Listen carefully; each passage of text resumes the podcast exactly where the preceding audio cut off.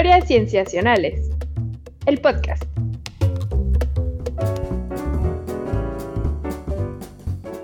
Bienvenidos a Historias Cienciacionales. Una vez más estamos grabando para ustedes para traerles aquellos temas en la ciencia que nos tienen intrigados y de los que queremos platicar largo y tendido en esta que es nuestra nueva temporada y que estamos muy contentos de estar estrenando con este episodio. Yo me llamo Víctor Hernández y saludo con mucho gusto a mis amigos, comenzando por Sofía Flores. Hola Sof.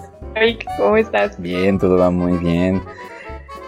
También está con nosotros eh, nuestro querido Rodrigo Pacheco. Hola, Pacho. Hola, ¿qué tal, Sofía, Víctor? Un gusto nuevamente platicar de ciencia. Siempre es muy feliz. Qué padre, Pacho. Sí, y oigan, como tal vez ya se enteraron, en esta nueva temporada, si ustedes nos quieren apoyar, lo pueden hacer por medio de nuestro Patreon, patreon.com diagonal cienciacionales, todo con C, con lo cual pueden obtener diversos beneficios, entre ellos escuchar este podcast sin publicidad. Les quedaremos eternamente agradecidos por ayudarnos a nuestra meta de crear una sociedad con mayor cultura científica. Amigos, comencemos pues este episodio. Oigan, pues en este episodio tenemos un tema eh, que se conecta con varias cosas que hemos estado platicando a lo largo de los últimos meses, de nuevas perspectivas que están llegando en la ciencia, perspectivas que también tienen que ver con aspectos sociales y culturales de la ciencia misma, eh, pero no deja de ser un tema de o sea que también se puede platicar desde la investigación básica, ¿no? De, de conocimiento muy especializado.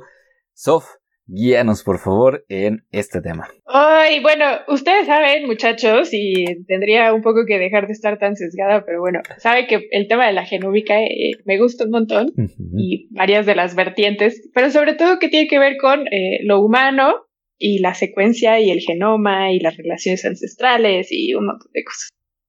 Y pues para no variar y para no perder la costumbre, eh, este tema que que, a mí me, me, gusta mucho y que me gusta compartirlo también con ustedes, pues también se enmarca en el aniversario de los 20 años, tanto de la finalización del primer borrador del, genoma humano, de la secuencia del genoma humano, como también el de, eh, pues ya el, el borrador final, que se terminó en 2003.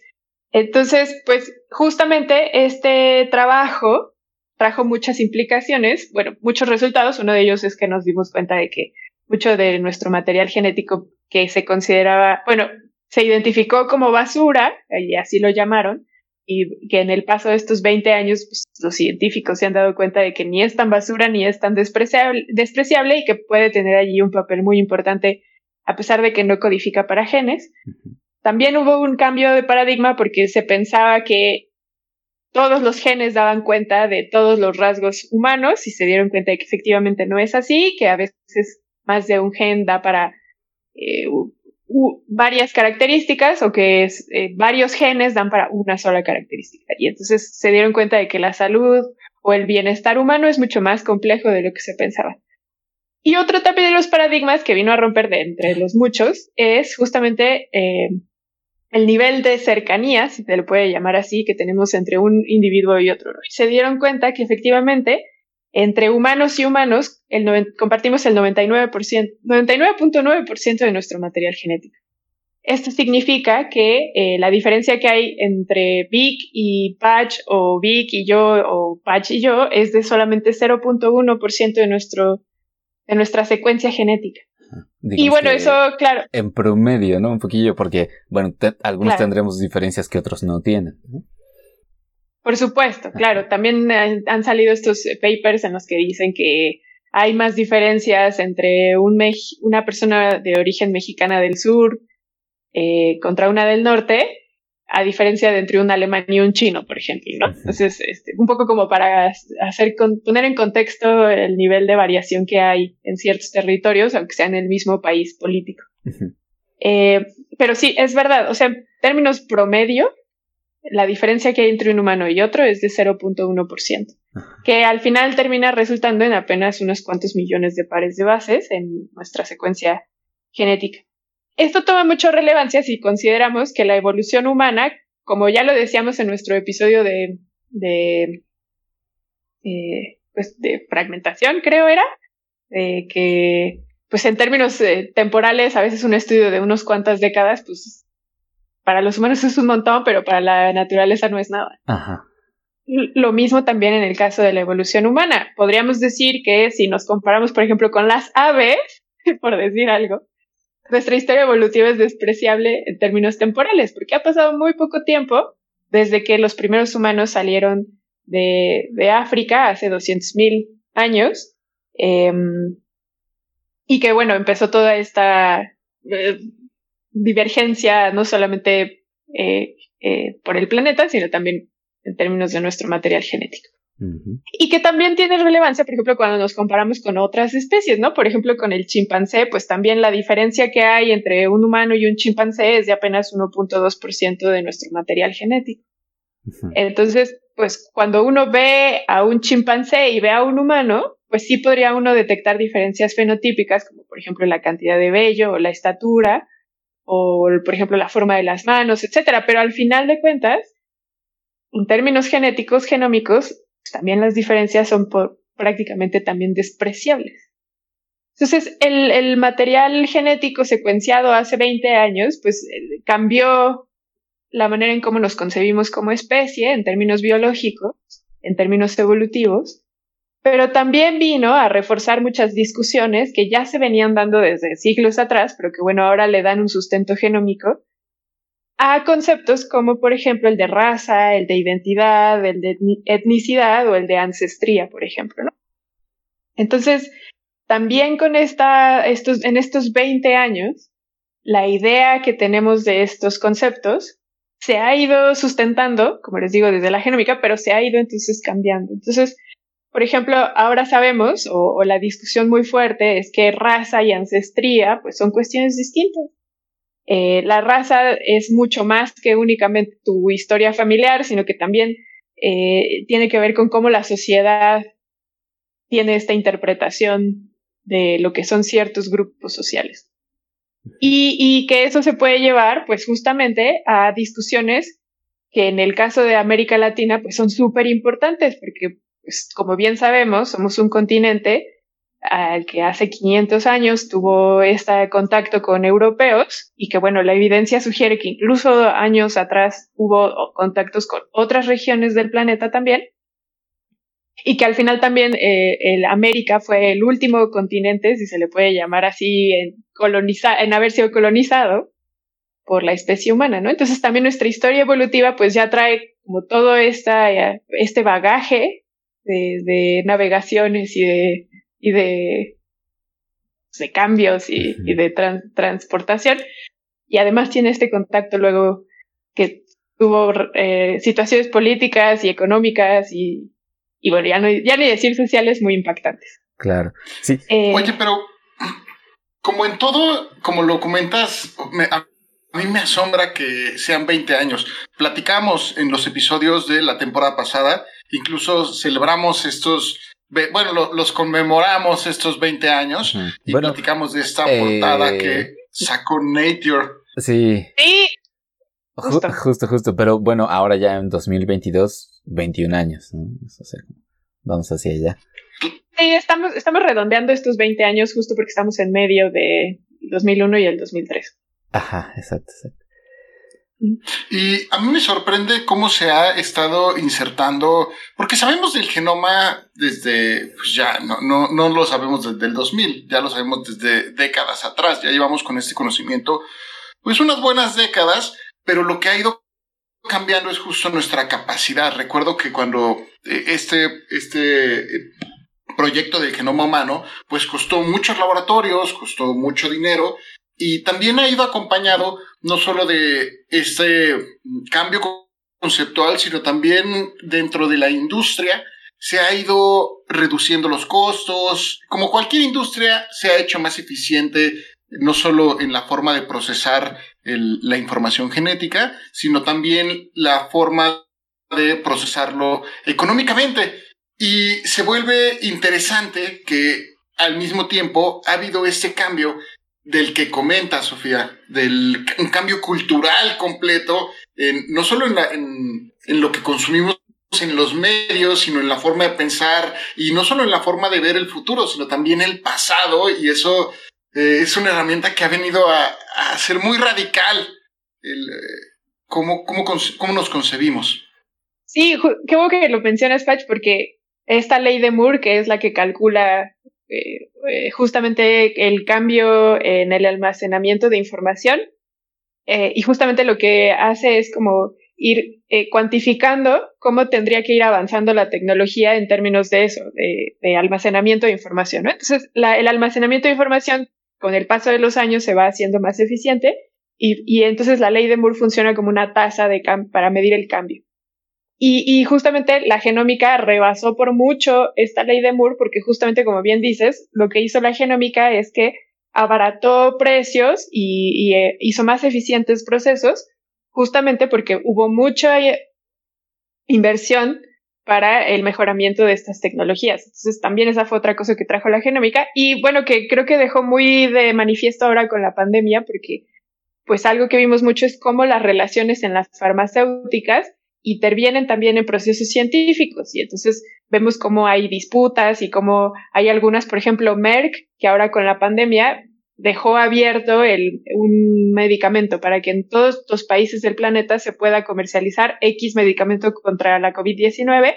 Justamente Merck también fue una farmacéutica que en el tiempo de la secuenciación del genoma humano peleó para que eh, la secuencia del genoma humano se mantuviera abierta y pública, porque había muchos intereses de privatizar ese conocimiento y bueno, esta farmacéutica peleó para que se mantuviera pública y gracias eh, a muchas entidades, pero bueno, entre ellas esta farmacéutica es que podemos, ustedes se meten a Google, buscan un gen humano y encuentran la secuencia disponible sin ningún problema. Entonces, hay muchos, muchos elementos que, que el genoma, que esta secuencia del genoma humano pues dejó de manifiesto y como dices es muy impactante que en solo 20 años ya, ya, de hecho esta portada de la que mencionas vimos como mucho de la industria le ha apostado a genes que sobre todo tiene que ver con la salud humana y que hay genes que, pues, que tienen otras relevancias para otras cosas y a los que ni se les ha apelado, a pesar de que sean del genoma humano, porque no tienen una importancia en términos farmacéuticos.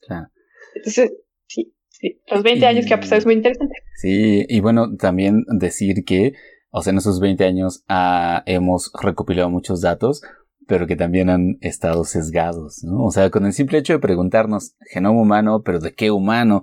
¿no? ¿Qué humano fue el que se mm. Entonces ahí vamos como que entrando en esta perspectiva en la que nos preguntamos eh, dónde está dónde están los datos de la gran diversidad humana que hay en el planeta, ¿no? O sea, tenemos una historia de miles de años de dispersión por el planeta, nos hemos diferenciado genética y culturalmente, por supuesto, eh, y la parte cultural, pues la conocemos más o menos, pero eh, la parte de la diversidad genética, pues nos interesaría verla, ¿no? Entonces me parece que esa perspectiva es parte de lo que tocaremos en este episodio, Sof.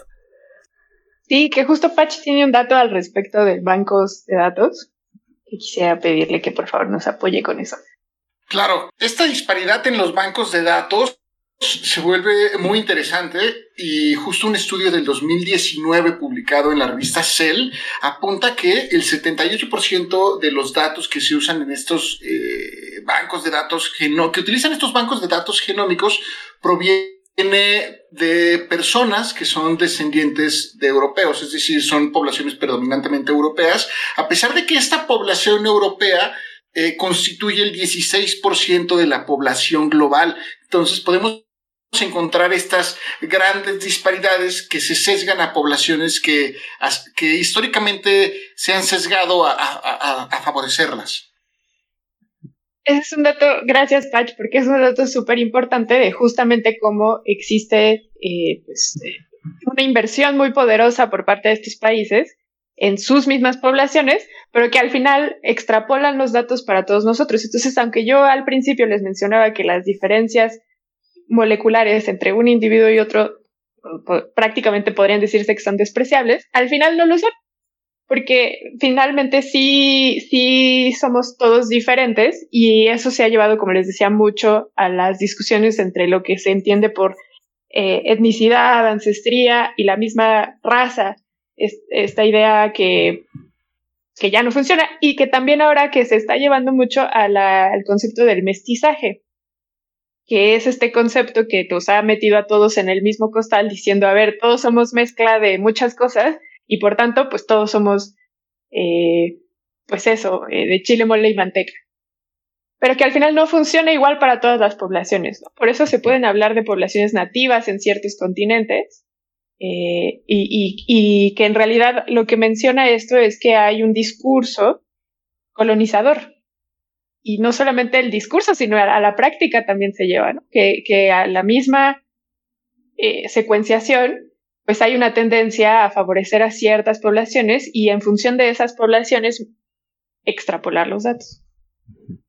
Mencionabas al principio que comenzaste a platicarnos de este tema, Sofía, de las grandes diferencias comparando eh, gente de Europa e incluso de Asia y que pueden ocurrir estas mismas diferencias en poblaciones de eh, en México eh, con estas incluso en regiones que pareciera que no son tan grandes y existen estas diferencias en sus genéticas en sus poblaciones tan grandes eh, dentro del país, e incluso esto que estás diciendo que permea en, el contexto social completo, pues me, hace mucho ruido incluso en ciertas frases de, por ejemplo, de la universidad más importante de todo el país, ¿no?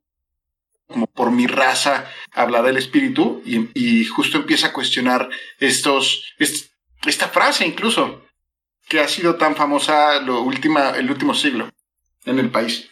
Sí, pues es que justamente, pues José Vasconcelos hablaba de esta raza cósmica y, defendía que, pues que sí podríamos hablar de esta identidad mexicana, pero que estaba basada en un mestizaje.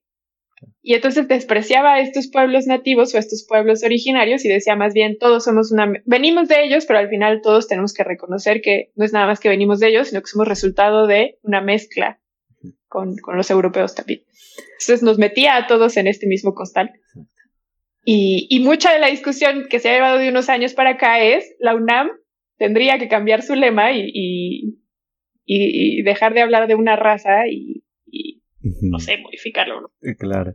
Sí, sí, sí, porque, o sea, eso es un legado de principios del siglo XX y bueno, son categorizaciones que conforme más averiguamos de eh, nuestra genética, de nuestra biología, pues nos vamos dando cuenta que embona cada vez menos esa categorización, pero entonces habría que preguntarnos, ¿no? ¿Cómo podemos ir eh, hablando de nosotros, de nuestra diversidad? Y eh, pues para ello es que tenemos invitados en este episodio, Sof. ¿Quiénes son? O bueno, sí, vamos. adelante, adelante, sí. Perdóname, Vic. Este, vamos a estar hablando con Andrés Moreno de justamente un estudio, bueno, él se ha especializado mucho en trabajar con poblaciones de Polinesia y justamente nos trae uno de sus más recientes papers. Claro, él como uno de los autores, por supuesto con todo su equipo de trabajo. Y también estaremos hablando con Humberto García Ortiz, investigador del INMEGEN, que justamente lo que hizo fue trabajar, con, claro, con todo su equipo, en secuencias de eh, nativos americanos, concretamente de la región de México, para eh, identificar pues esto, em, eh, pues eh, movimientos humanos, pero también centros de origen y que al final resulta un texto, un paper súper interesante para justamente hablar de, de esto, ¿no? De, de variaciones y de pues, cómo se concentran ciertos elementos nativos y que no tienen ningún desperdicio ninguno de los dos y que creo que son muy importantes también en este contexto de que se ha llevado eh, en los últimos años para acá que tiene que ver con la decolonización y de cómo tendríamos que estarle apostando no solamente a secuenciar más poblaciones poco representadas, sino también en términos de, la narrativa que utilizamos para describir a las poblaciones humanas en general y que tiene que ver con esta idea del mestizaje,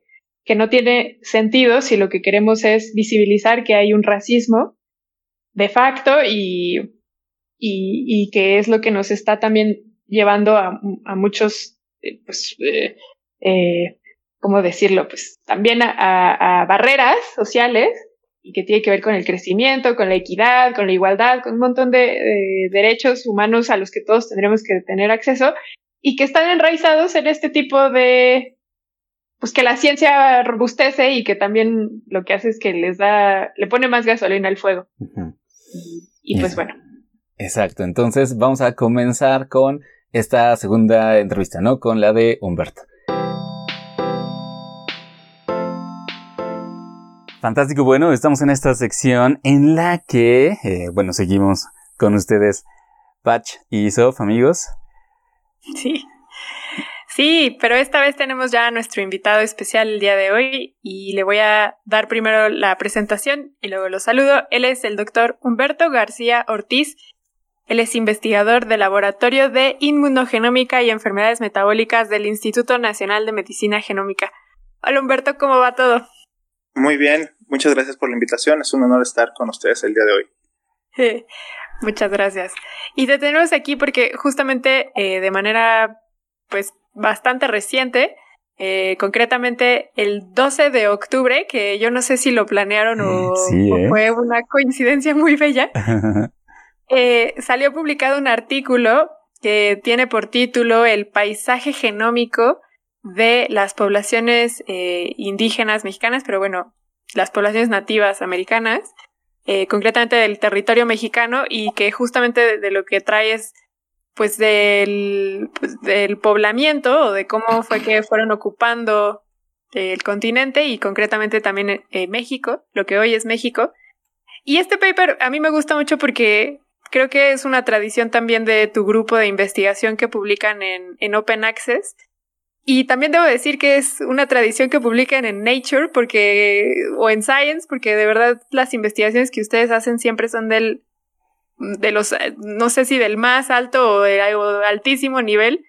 Y este eh, artículo en particular es, yo te lo decía fuera del aire, pero lo diré de nuevo, es del libro de texto porque no solamente es muy bello por los alcances y las conclusiones que llegan, sino porque lo que ustedes describen es prácticamente lo que yo al menos y Vic y Patch no me dejarán mentir como biólogos vemos en la carrera, que es justamente, y lo voy a decir de una manera muy rápida para que ahora yo no te quite más el tiempo para que puedas explicarnos de qué va de todo esto. Básicamente lo que ustedes eh, hicieron fue eh, analizar el genoma completo de 716 personas que pertenecen a 60 de 68 grupos étnicos en México y en función de eso, ustedes eh, describen que hayan es como el paisaje geográfico del país está altamente relacionado justamente con sus características genómicas. Ustedes también lo que encuentran es evidencia del momento eh, histórico en el que estas poblaciones se separan y ocupan lo que conocemos como Aridoamérica y Mesoamérica. Y también ustedes logran describir estos descensos poblacionales que, como lo dicen ustedes en el paper, antes se asociaban con la llegada de las poblaciones europeas, pero que ustedes lo que logran describir es que en algunas de ellas estas eh, mermas poblacionales se veían desde antes de que llegaran los europeos. Entonces, voy a comenzar con la primera pregunta, Humberto, que es la pregunta de investigación, ¿de dónde surge y qué lleva a este paper? Que nada, Sofía, muchas gracias por tus amables palabras acerca de nuestro trabajo y nuestra línea de investigación. Eh, este, eh, particularmente esta línea de investigación eh, surge como una necesidad de investigar o de saber cuál es la estructura genética de la población mexicana particularmente. Eh, como han habido muchos estudios de sesión de genoma completo, como bien saben, hay una sobre representación de, poblaciones de origen europeo. Y cuando este proyecto eh, fue un poquito paralelo al, proyecto Sigma, eh, que tiene que ver con la, iniciativa Carlos Slim para, de genómica para, la, para las Américas de investigar aquellos factores genéticos o descubrir cuáles son los factores genéticos que afectan a, la población, eh, que son responsables, perdón, eh, de la o que contribuyen al desarrollo de enfermedades que son problemas de salud pública en nuestro país. Ahora bien, a partir de esta iniciativa, pues nos damos cuenta en el laboratorio que, que estas variantes genéticas aclaro las nuevas porque también compartimos mucho de nuestro genoma con otras poblaciones a nivel mundial y hay factores de riesgo genéticos comunes entre todas las poblaciones, pero aquellas que son exclusivas o propias de poblaciones latinas como la mexicana provienen del componente eh, indígena que, todos tenemos, que todos nosotros tenemos. Eh, esto surge como una idea en el laboratorio de por qué estudiar eh, a las poblaciones eh, indígenas, más bien de estos eventos pues podrían venir, o estas variantes genéticas, perdón, más bien, van a ser heredadas o iban a ser transmitidas a la población mestiza de aquellas poblaciones indígenas. Ahora, esto surge principalmente como una idea de investigar aquellos factores genéticos asociados al desarrollo de estas enfermedades que les comento y por también eh, desde un punto de vista, eh, si lo quieren ver, de, de, medicina evolutiva, es decir, el saber cuáles fueron aquellos eventos demográficos y evolutivos que contribuyeron justamente a que algunas de estas variantes se enriquecieran en nuestras poblaciones. Entiendo. Justo vi que vas. Sí, sí, gracias. Eh, gracias por contarnos esto, Humberto. Y hay, hay, una, hay un término que a mí me llama la atención en el trabajo de ustedes, que bueno, es un término que se usa mucho en el campo, em, que es el de estructura genética, em, que me imagino que, bueno, algo de lo que se puede decir que define a ese término, eh, ya nos lo adelantaste en esta introducción que haces al trabajo, pero ¿nos puedes contar más al respecto de qué es lo que los, las personas que hacen investigación en genómica eh, estudian cuando dicen que están interesados en la estructura genética de una población, ¿no? Y bueno, en particular de, en este caso, de las poblaciones indígenas de nuestro país. No, a, nosotros al referirnos a estructura genética, nos referimos a la, bueno, eh, pues en nuestro genoma hay sitios que son eh, variables entre los humanos y entre los individuos. Los sitios eh, dependiendo de la historia demográfica de, cada población, adquieren cierta conformación. Algunos van a estar presentes, otros van a estar ausentes, otros van a ser más comunes en cierta población eh, en comparación con otras. Y esto en conjunto eh, puede ayudar a, hacer que esta combinación de variables, de variantes genéticas o de cambios en, en la secuencia de nuestro DNA conformación o tomen una cierta, eh, digamos, secuencia en ciertos grupos poblacionales y esto nos ayuda, a esto nos referimos como tal con esta combinación única de alelos que portamos tanto como individuos y que normalmente eh, es mucho más común entre individuos que pertenecen a un grupo, a cierto grupo poblacional. es decir, que por ejemplo, si nosotros nos ponemos a comparar las variantes genéticas en eh, pueblos que han vivido mucho tiempo cercanos, eh, podríamos ver una cierta estructura. Y si comparamos eh, pueblos que han vivido durante mucho tiempo lejanos, por ejemplo, en dos diferentes continentes, veríamos una estructura diferente. Y esto tiene que ver mucho con la propia historia que han sufrido cada uno de estos pueblos, ¿no? Todos estos eventos sociales de hambrunas, eh, enfermedades, guerras, etc. Todo este tipo de cuestiones van a contribuir a que esta estructura genética vaya cambiando a través del tiempo. Ah, súper fantástico. Humberto, comentas sobre alelos y sobre estas diferencias en el tiempo con estas preguntas también que, que apunta Víctor. Y yo me acuerdo mucho de este ejemplo de primaria que es eh, qué tan parecidos genéticamente somos a los chimpancés y ponen que somos muy cercanos. Y yo me pregunto, ¿qué tanta diferencia hay en promedio de un humano a otro? ¿Qué tan diferentes somos tú o yo o Víctor y Sofía? Y teniendo esto en cuenta, ¿cómo podemos hacer sentido de estas diferencias entre las poblaciones indígenas de México, no solo genéticamente, sino en el tiempo, como lo comentas? Esa es una pregunta muy interesante porque bien lo dices, ¿no? Somos muy parecidos a los chimpancés y más no recuerdo nos parecemos en el 99% a ellos en cuanto a secuencia de nuestro genoma.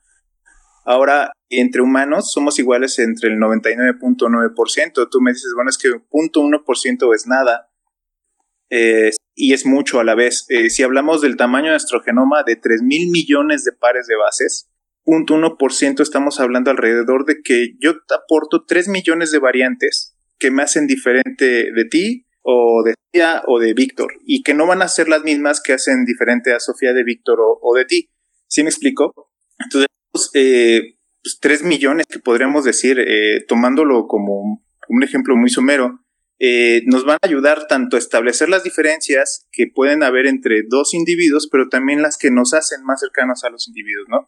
Va a haber las mismas variantes, no van a ser las mismas variantes. Por ejemplo, se estima que particularmente estas variantes hay más de 14 millones distribuidas en todo el genoma. Entre un individuo son solo 3 millones, son 3 millones y así la combinación es infinita. Y estas variantes o eh, pues también son van a ser más comunes entre individuos como lo había dicho entre individuos de ciertos grupos poblacionales eh, va a depender del tiempo en como lo decíamos de que se hayan separado no poblaciones que son de un continente completamente diferente al, nuestro eh, tener diferencias aún más pronunciadas podríamos decir me imagino este ejemplo que dicen que es como cuando copias una tarea y eventualmente vas, se van haciendo copias y vas viendo estos cambios cómo van perdurando. Cada quien va cambiándolo de cierta forma y al final puedes ver quién le copió a quién de cierta manera. Y, eso, es, eso es un ejemplo muy bonito porque justamente eh, rastreando estos cambios, eh, nosotros podemos reconstruir hacia el pasado ciertos eventos, eh, como es averiguar quién fue el responsable, ¿no? ¿Quién, quién le copió a quién? Me, me sigue quedando un tanto de duda en cómo podemos entender ¿cuánto tiempo pasó de una mutación a otra? Es decir, ¿cómo sabemos de forma precisa cuándo ocurren estos cambios y cuánto tiempo transcurrió a partir de ese cambio? Eso es una pregunta muy interesante y con el término em, que usan genetistas de poblaciones, eh, dice cuándo coalescieron dos secuencias. Es decir, encontrar el ancestro común de dos secuencias eh, eh, que divergen a través del tiempo, ¿no? Eh, ese es el término más común. Y, pues precisamente es a través de esto, de modelos matemáticos, que en los cuales se bueno, a grosso modo se cuantifican las diferencias en las secuencias, que pueden entre, entre dos genes de dos personas o de dos poblaciones, y con base en eso eh, determinar con una tasa de mutación que ya se ha establecido con base a muchísimos estudios en el genoma humano, eh, cuál fue el momento o una aproximación, eh, quiero decirlo, estos son todos modelos y como cualquier modelo es, es mejor o por supuesto, y hacen estos modelos, pues establecer un tiempo aproximado en el cual estas dos poblaciones empezaron a, separarse una de la otra. Muchas gracias, Humberto. Entiendo muy bien cómo, me lo explicas, sobre todo en estas tasas intrínsecas que ya están presentes en la naturaleza por, por cómo son y por su historia evolutiva. Y lo asemejo mucho a que hay eventos o fenómenos que ocurren de forma aleatoria, pero mantienen un patrón. Me acuerdo mucho de estos eventos de cuántos choques van a ocurrir en una ciudad y digamos el fin de semana. Y por decir algún, algún número, dices van a ocurrir 20 choques. Y cada fin de semana el número es muy cercano a los 15 y a los 21 choques, digamos, y es por los fenómenos emergentes que ocurren de esa forma y no es que se pongan de acuerdo cuántas personas van a chocar ese día, simplemente son eh, probabilidades intrínsecas de estos sistemas, como es el caso de las tasas, que ayudan mucho a conocer y a entender cómo han ocurrido estos eventos en el tiempo. Eh, ese es un ejemplo muy bueno y, y, bueno que también se basa pues en la con bases de datos, ¿no? Que ya tenemos estudios previos, básicamente, con esas tasas ya preestablecidas, eh, para determinar este, estas probabilidades. es el famoso reloj molecular, ¿cierto?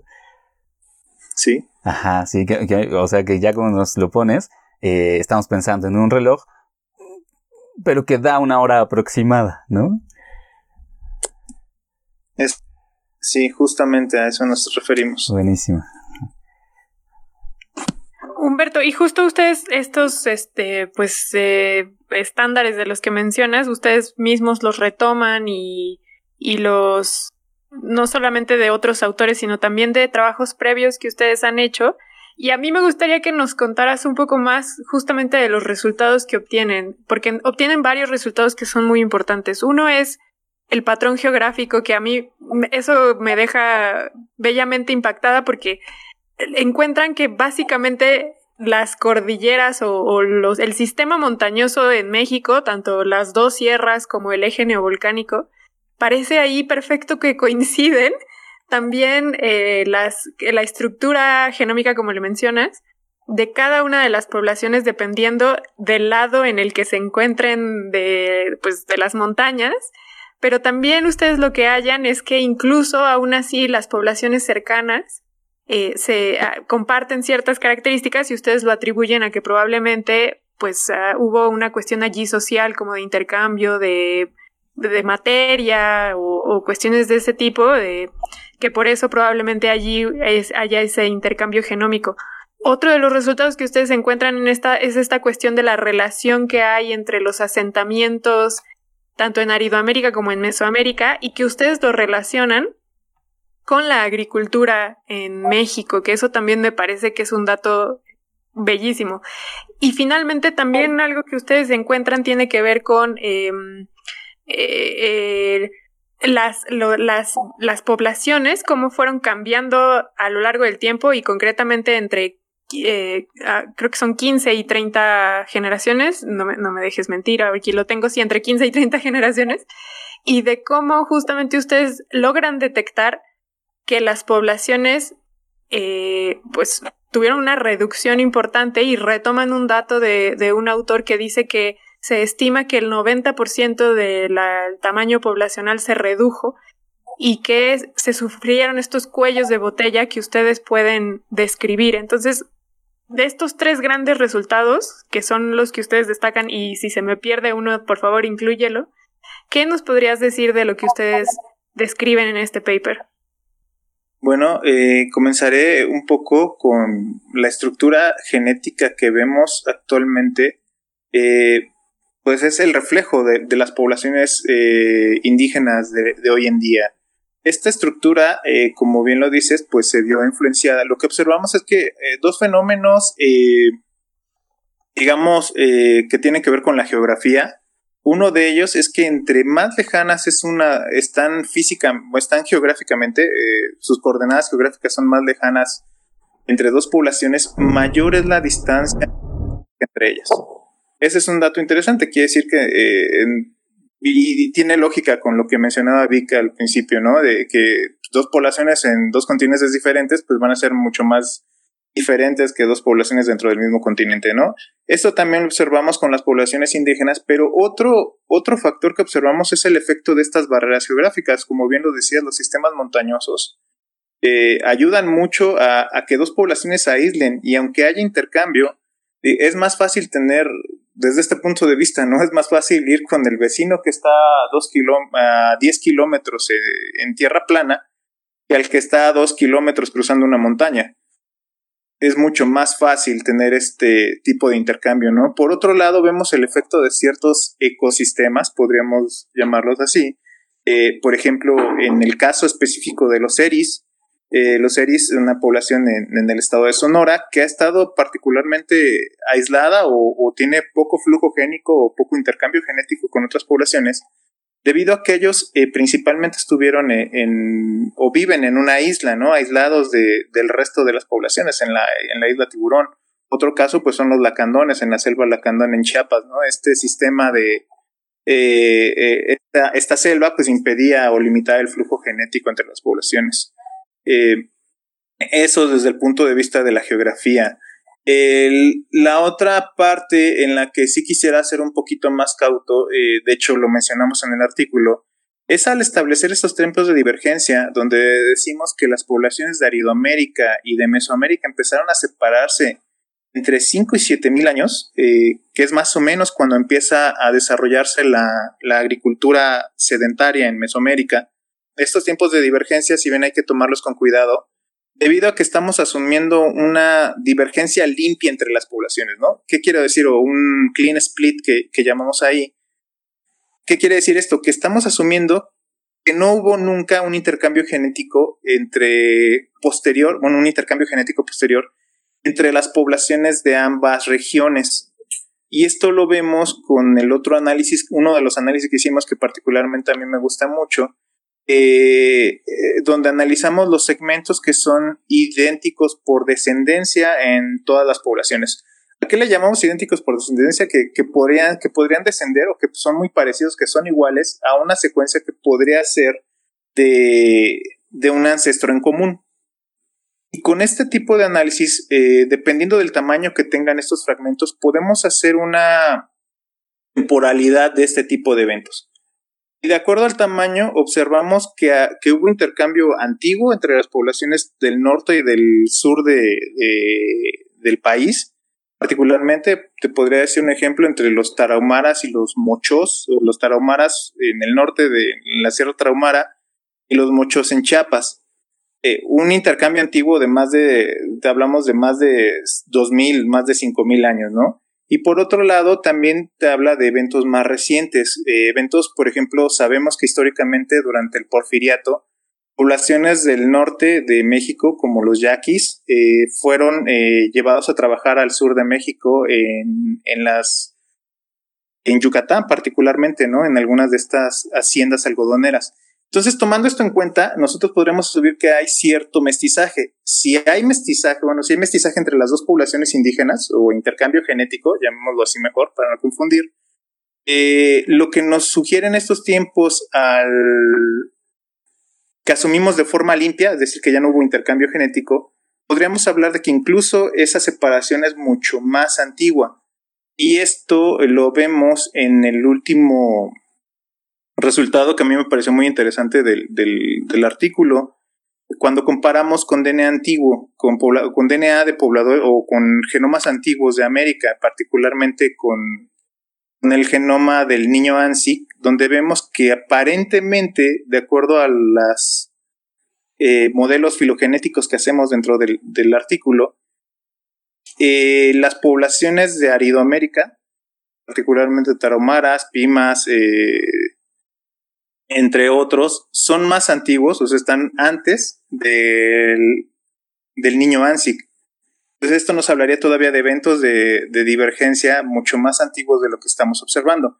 Entonces creo que en conjunto, eh, bueno, en conjunto también, bueno, con la última parte del, del cuello de botella que observamos, también tiene que ver con muchas cuestiones. Si bien es innegable que la llegada o durante, sí, de, que la llegada de los españoles a América, o que de la llegada más bien de los europeos al continente americano, causó un impacto importante en las poblaciones indígenas, eh, que, bueno, en los grupos indígenas que habitaban en ese entonces, eh, justamente vemos este cuello de botella muy, muy pronunciado después de 20 generaciones, para ponernos en contexto, y por qué lo, lo, lo datamos así, una generación humana eh, tiene un tiempo de entre 25, es datado entre 25 y, 28 años eh, eh, el cambio en la generación humana, ¿no? Entonces, si nuestra estimación está entre 15 y 20, nos sale un número entre 400 y 600, 600 años, ¿no? Dependiendo del número que tomemos.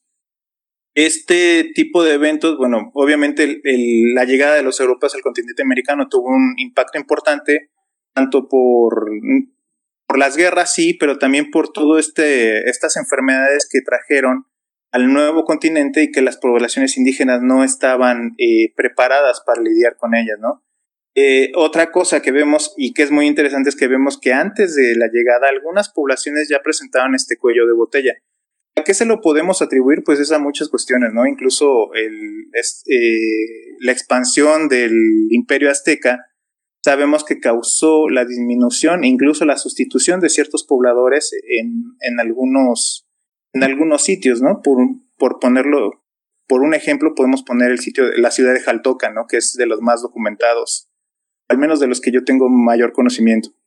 de verdad que sí. Em, e, es que creo que cada uno de los resultados que, que hallaron se pueden desmenuzar de una manera bien rica y no solamente en términos de lo que implica, como bien decías, en términos evolutivos o o, meramente genómicos, sino incluso, y esa es la siguiente pregunta que te voy a hacer yo, y, creo que la de Vic también va en ese sentido, que es, a mí algo que me llamó mucho la atención es que, como lo mencioné al inicio, algunas de las poblaciones que ustedes describen resultaron ser, ser, ser más cercanas que otras, a pesar de que estas que son lejanas pertenecen a la misma familia lingüística, perdón, estoy formulando mal la pregunta.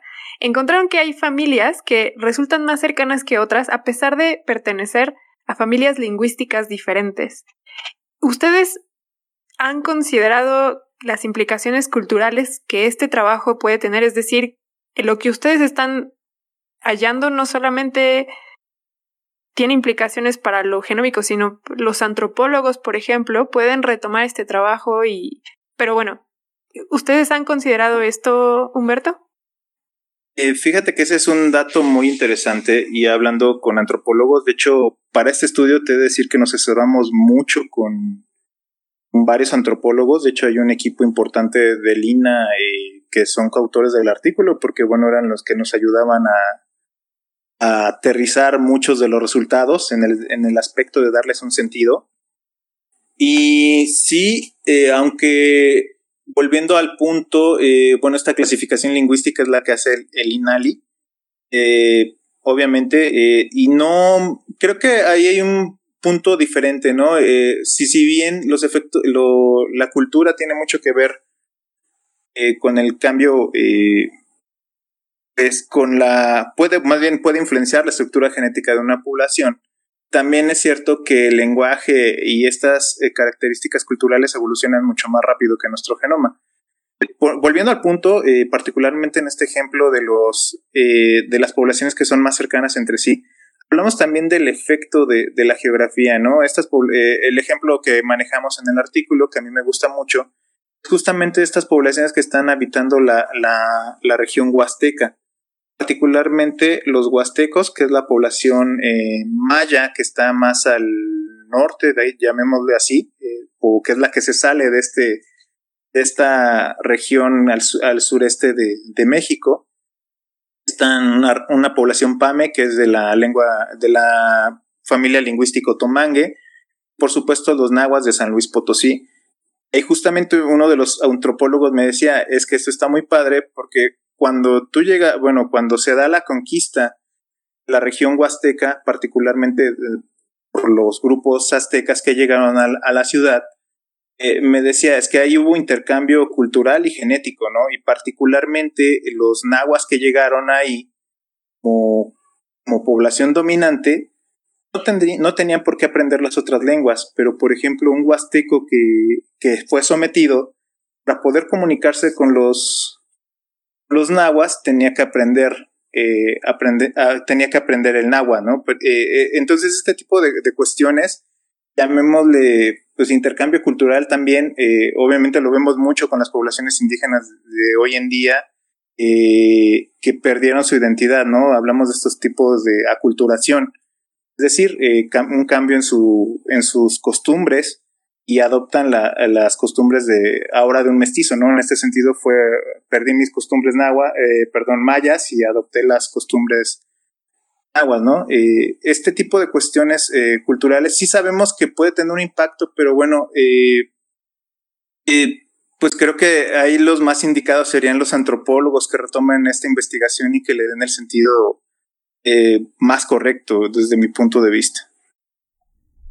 Humberto, a mí me gustaría cerrar esta charla eh, preguntando al respecto de, bueno, la manera en la que estudios como el que ustedes hacen iluminan nuestra historia, la historia de nuestros pueblos, pero también el tipo de, em, de reflexiones, de cuestionamientos que nos hacen al respecto de un concepto que en estos tiempos pareciera que está en mente de muchas personas, personas que, por ejemplo, buscan eh, su ancestría genética con estos servicios que se ofrecen, en, que distintas compañías en el mundo ofrecen, eh, que parece que lo que les preocupa es su identidad genética.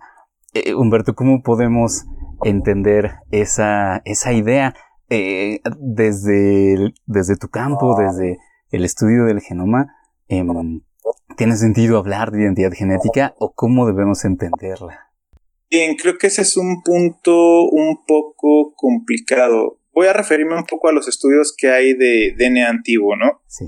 Eh, si yo eh, tengo una estructura genética en mi población particularmente, ¿no? Refiriéndose al artículo, nueve, nueve componentes distribuidos a lo largo del país, unos más presentes que otros, otros restringidos, probablemente un grupo, un grupo poblacional que se pudo haber dado por eventos de deriva génica y demás. Si yo analizo una muestra de un ancestro que vivió en América hace 10.000 años, su estructura genética parece un collage de todos estos componentes. Sí.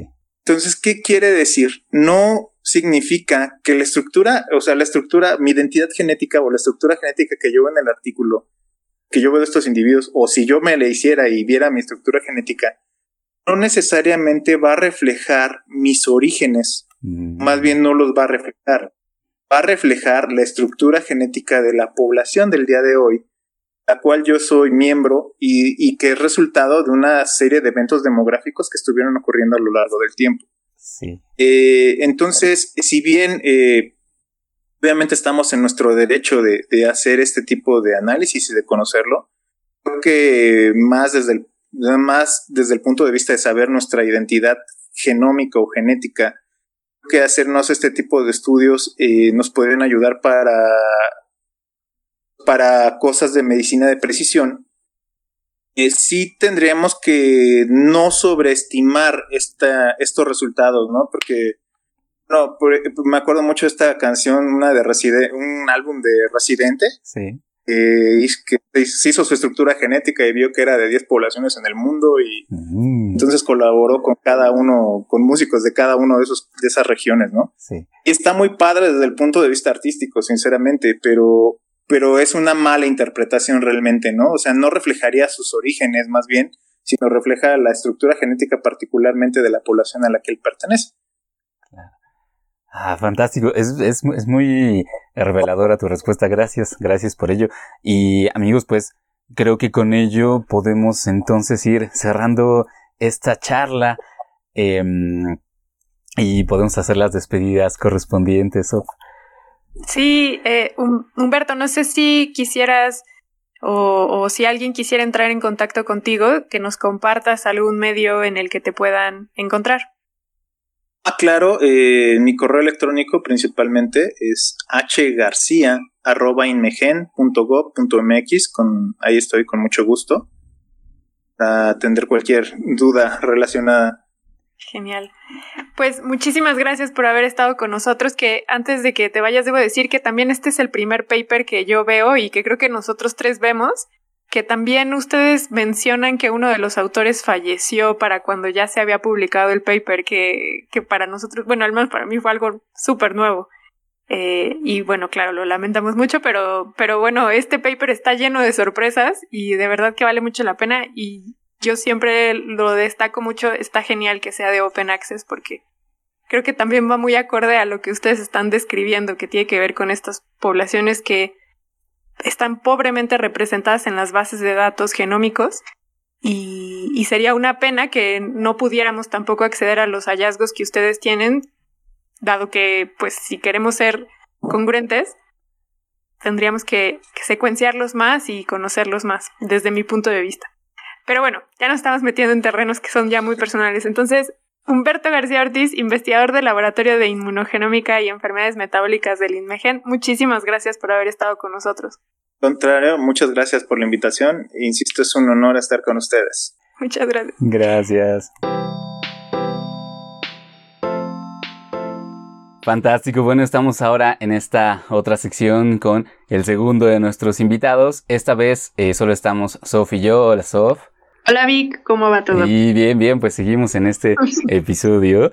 Eh, y para esta sección tenemos de invitado a alguien que ya estuvo en otro episodio con nosotros, pero nos da mucho gusto darle de nuevo la bienvenida. Voy a presentarlo. Él es el doctor Andrés Moreno Estrada. Él es investigador principal del Laboratorio de Genómica Evolutiva Humana y de Poblaciones en el Langevio, Laboratorio Nacional de Genómica para la Biodiversidad del CIMBESTAF que es el Centro de Investigaciones Avanzadas acá en México. Le damos la bienvenida y agradecemos mucho que vuelva a estar con nosotros. ¿Cómo estás, Andrés? ¿Qué tal? Muy bien, muchísimas gracias por la invitación, un gusto. Es definitivamente un gusto volver a platicar contigo. Eh, pues bueno, eh, hacemos, digamos, esta eh, invitación para repetir esta charla contigo, puesto que em, queremos hablar de los nuevos resultados de la nueva publicación que haces eh, con tu grupo de trabajo y otros colaboradores, em, que entendemos que, bueno, es casi, casi una continuación, casi la secuela del trabajo previo que nos platicaste acá para recordar a la audiencia de cuando estuviste por estos lares. Eh, nos contaste de una investigación en la que hicieron una, eh, un análisis genómico entre poblaciones en las islas polinesias en el Pacífico y poblaciones originarias de la costa pacífica americana. Eh, y en aquella investigación, en aquellos resultados, encontraban que, bueno, había efectivamente material genético compartido entre ambas poblaciones. Em, e incluso ponían una fecha eh, posible en el que había ocurrido ese intercambio genético, que era el año 1200 más o menos de la presente era. Nos contaste que, bueno, esto tiene que ver con el tipo de proyectos que ustedes hacen en su grupo de trabajo, proyectos genéticos que ayudan a explicar la diversidad genética de poblaciones. Em, particularmente esta fue de, bueno, polinesios y ah, poblaciones americanas. Em, y ahora, en este nuevo estudio, eh, ustedes regresan a estudiar, a analizar las poblaciones de Polinesia. Pero cuéntanos, Andrés, eh, ¿de qué van estos nuevos resultados? Em, ¿qué, es lo que... ¿Cuál era la pregunta nueva que se estaban haciendo? Y bueno, ¿qué respuestas están encontrando nuevas? Claro que sí, Víctor y pues un gusto estar de nuevo con ustedes aquí para contarles un poco, como bien dices, la secuela o el capítulo 2 de, de, esta historia, ¿no? Que realmente es una historia fascinante de, pues de la historia genética del Océano Pacífico y que ya vimos la vez pasada que no está tan desconectada con la historia de nuestro propio continente, ¿no? Y de nuestras poblaciones en América Latina. Entonces, eh, si tú me preguntas cuál es la nueva eh, respuesta a la que llegamos con este nuevo estudio, la nueva pregunta, pues yo diría que más bien es una pregunta eh, vieja. Fíjate que cuando iniciamos el estudio, la que resolvimos ahora, que, acabó siendo publicada posterior al primer estudio, en realidad fue de las primeras preguntas que nos postulamos cuando iniciamos el estudio, que es de dónde vienen, de dónde llegaron estos pobladores de la Polinesia. Y recordemos en la última entrevista que se trataba sobre todo de entender eh, los orígenes genéticos y el perfil eh, de la diversidad genética, en concreto de los pobladores Rapanui, de la isla de Pascua, que también se le conoce como Rapanui, eh, en Chile. Y, y, pues obviamente fue una historia fascinante porque en cuanto nos empezamos a meter a los perfiles genéticos de esta población, nos dimos cuenta que efectivamente tenía mezcla de muchas otras regiones, ¿no? Y por eso fue que pues acabamos conjuntando datos de otras islas de la Polinesia, de América Latina, eh, incluso del sureste asiático, para tener todo un mapa genético de la región y como bien dices, fue cuando encontramos esta señal compartida de mezcla genética con nativos americanos y polinesios. Entonces, esa pregunta prácticamente se nos, se nos metió en el camino como una cosa interesantísima a resolver de inmediato, puesto que eso fue un hallazgo completamente inesperado. Es decir, es una pregunta que lleva muchas décadas allí en la literatura, si hubo o no contacto, de que los polinesios se han llegado hasta América o no, o viceversa, ¿no? Recordemos que no podemos con este resultado genético de distinguir quién, quién viajó a dónde, ¿no? Si fueron los polinesios llegando a América o viceversa, si alguna balsa con pobladores indígenas de alguna manera eh, llegó hasta la Polinesia y la mezcla ocurrió allá. Eso no lo sabemos, pero efectivamente, como bien resumes, eh, la señal genética es que existió esa mezcla hace efectivamente unos 800 años.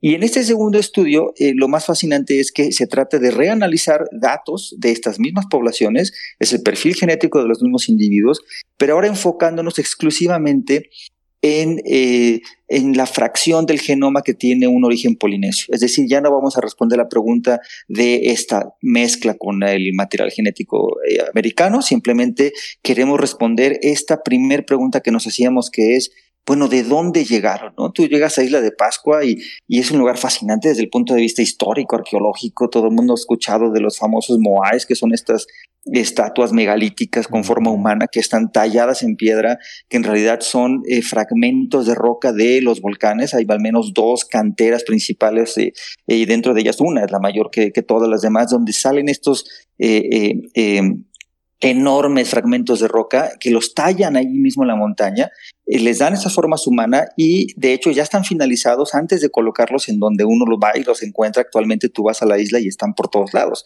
Están en la playa, están, bueno, obviamente junto al volcán es donde están la mayoría, pero hay incluso eh, eh, sitios ceremoniales que son los Aju, que básicamente son, son sitios que, que, se cree que justo debajo están enterrados los ancestros, son sitios eh, fúnebres de alguna manera arqueológicos, y, en, y arriba de estas, de estas tumbas están los moais en, parados en, en, en, forma paralela uno a otro y que son por cientos en toda la isla. Entonces esto es increíble pensar desde cómo los hicieron, cómo los transportaron, quién los hizo y esa cultura de dónde viene, ¿no? Es decir, son los únicos, son, son solo ellos, los Rapanui, que inventaron esta técnica o esta tradición de tallar en piedra estas eh, esculturas megalíticas, o alguien más la tiene, o es decir, y, y puntualizo la pregunta en el de dónde vienen para ser un poquito más finos el exactamente de cuál isla, ¿no? Porque no es que sea una duda de que no se sepa de dónde vienen los polinesios, tampoco estamos nosotros llegando eh, a poner bandera en primer lugar a la luna, ni mucho menos. Hay muchos arqueólogos, historiadores que mucho antes que nosotros ya respondieron gran parte del camino, que es un origen polinesio. Eso no hay duda, ¿no? Tú llegas ahí, claramente la lengua que se habla, eh, el Rapanui, se sabe que tiene eh, un origen desde la expansión de las lenguas austronésicas que vienen de Taiwán y que eso ya se sabe por arqueología e historia, ¿no? Salieron del sureste asiático hace unos 4.000, 5.000 años. Eh, los seres humanos habitan por primera vez esta región remota del, del, Pacífico, que si tú lo ubicas en una escala evolutiva hace 4.000, 5.000 es nada, ¿no? Es decir, estamos hablando siempre de que los humanos tenemos por ahí un origen de hace cientos de miles de años en África, después hace 50.000 salen de África y pues eh, entran a, Europa y, y, se van para Asia, hace unos 15 mil o 20 mil entran a América, etcétera. Entonces, hablar de 3 mil, 4 mil es prácticamente ayer, ¿no? En el sentido evolutivo. Eh, y entonces, esta expansión ya se sabía que ocurría con este origen. Y por lo tanto, pues al, recorrer todas las islas del Pacífico, imagínate desde Taiwán, pasando por Filipinas, eh, Indonesia, eh, toda la parte de, de, la Polinesia francesa central y hasta todas las islas que ahora son las más remotas, ¿no? Incluyendo Isla de Pascua al este, incluyendo Hawái al norte y, Nueva Zelanda al, suroeste, que es básicamente los tres puntos extremos del triángulo de la Polinesia desde el punto de vista cultural. Entonces, esta, esta expansión que ya se ha caracterizado muy bien, se sabe que siguió esta ruta, así como te la cuento, más o menos en esas regiones, pero el detalle exacto de cuál es el patrón de bifurcación y los tiempos en los que fueron colonizando estos navegantes una isla tras otra, no se sabía. Ni, es decir, eh, esto es algo que la genética aporta una resolución increíble porque podemos, al, comparar perfiles genéticos entre individuos, podemos precisamente calcular el tiempo de separación de estas secuencias y por lo tanto el, orden en el que se fueron separando las islas. Y esto, pues, aunque la arqueología ha hecho un gran trabajo en también estimar fechas, porque tampoco somos la única disciplina haciendo eso, hay muchos rangos de error y de diferentes eh, limitaciones, porque tú a la hora de fechar, por ejemplo, un objeto con carbono 14, tienes unas fechas muy, eh, eh, muy buenas, muy dignas, estás limitado al final de cuentas del material que encuentras, ¿no? Al final de cuentas tú quieres encontrar pues ese objeto que indirectamente liga a las poblaciones que vivieron allí, pero pues no es el individuo como tal, es el objeto que en teoría te sirve de, proxy o de, o de símil para inferir más o menos el tiempo en el que vivieron allí, que, que, es una muy buena aproximación pero obviamente tú quisieras tener la certeza de que ese objeto efectivamente coincide con el tiempo en el que pues, se fabricó o se utilizó, etcétera. Y pueden ser rangos en los que un objeto, si fuese más antiguo y lo hubieras encontrado en una excavación un poquito más profunda, pues tu conclusión ya va a cambiar por completo porque tienes un muestreo diferente, ¿no? En cambio, cuando trabajas con ADN, el ADN ya es un registro histórico de todos los ancestros que han dado lugar a ese individuo. Es decir, tú o yo o Sof tenemos todos ciertos eh, eh, ancestros que aunque no tengamos registro exacto de quiénes son y todos recordamos tal vez con trabajos hasta dos, tres generaciones atrás o, o, menos, hasta los abuelos y nada más, en realidad está registrado en tu ADN todas las generaciones pasadas sin límite de tiempo. Es decir, nosotros podemos comparar secuencias genéticas e inferir no nada más el tiempo en el que comparten un ancestro común estas secuencias, sino también el origen geográfico. Y entonces, cuando tú haces este análisis en una región que es una retícula básicamente del Océano Pacífico de tantas islas, que cuando se fueron poblando quedaron relativamente aisladas una de otra, porque ese es el sistema insular, o sea, básicamente estás en un océano con un montón de islas, no es que vas a ver el partido el domingo siguiente a la otra isla, sino que pues de alguna manera te quedas toda la vida allí. Y sí es verdad que hubo intercambio entre islas después de haberse poblado, eso es muy importante aclararlo, pero lo que, lo que logramos recuperar a partir del ADN de hoy en día es sobre todo la señal inicial de los pobladores, eh, que es lo que se conoce como un efecto fundador. Tú llegas a un lugar nuevo y es, yo qué sé, un puñado de 20, 100, 200 personas, que es lo que se cree que cabía en estas balsas de doble catamarán que, que viajaban hacia las islas. Llegas a una isla, la, la, población se asienta, empieza a crecer y después de esta expansión de, de pocos cientos a miles de personas, el ADN que todos van a compartir está sobre todo determinado por el perfil de aquellos pocos fundadores, ¿no? Claro. Entonces, aunque, aunque haya habido contacto después entre los 4.000, 5.000 que hay en la isla y unos se van a otra y ya hay comercio, porque se sabe que hay incluso registros históricos de esas conexiones, no son eh, sustanciales como para borrar la señal genética que te da el primer impacto de los fundadores, ¿no? Entonces, gracias a eso sí podemos ver más o menos la historia hacia atrás comparando el ADN de hoy, ¿no? Y bueno, me detengo ahí un poco por si hay dudas, porque es un poco el resumen de, de, cómo lo hicimos y de, y de la pregunta que responde este segundo estudio, ¿no? Que es el, el, el, el origen exacto de dónde vienen los Rapanui y en general los pobladores de las Polinesias y en qué orden se fueron colonizando las islas, ¿no? Doctor, justamente eh, de alguna manera ha contestado todas las preguntas que teníamos preparadas, pero no quisiera yo dejar de puntualizar porque esto que usted menciona del efecto fundador eh, es algo que a mí y que a Vic también, de, bueno, a los tres nos, nos fascina mucho, pero que tiene que ver con cómo una pequeña muestra puede llegar a dar esta diversidad genómica eh, poblacional tan grande y que entonces lo que a mí también me, me impacta mucho es que ustedes llegan a datar que eh, podría considerarse que la última colonización de la última isla fue alrededor del siglo XIII de nuestra era. Entonces, eh, ustedes realizan este trazado de las rutas migratorias y de la colonización con un margen temporal y un margen de diferencia, eh, eh, pues, quirúrgico. Y a mí me llama mucho la atención que ustedes pueden discernir ya en cuestiones temporales de cientos de años. Y también en este paper, ustedes lo que mencionan es que desarrollaron una nueva técnica o nuevas técnicas específicas para ancestría, justamente para analizar información de poblaciones diversas y poco representadas. Entonces, eh, intenté mezclar todas las dudas que tengo porque de verdad este es un tema apasionante. Si nos puede hablar un poco más de esta prueba, perdón, de estas técnicas que ustedes desarrollan y si esto a su vez es lo que les da este nivel de fidelidad para poder discernir en tiempos de cientos de años. Claro, claro, no, con gusto. Y, y sí es sorprendente, eh, como decía hace un momento, en gran parte es gracias a este sistema tan singular que nos da una retícula de poblaciones relativamente aisladas.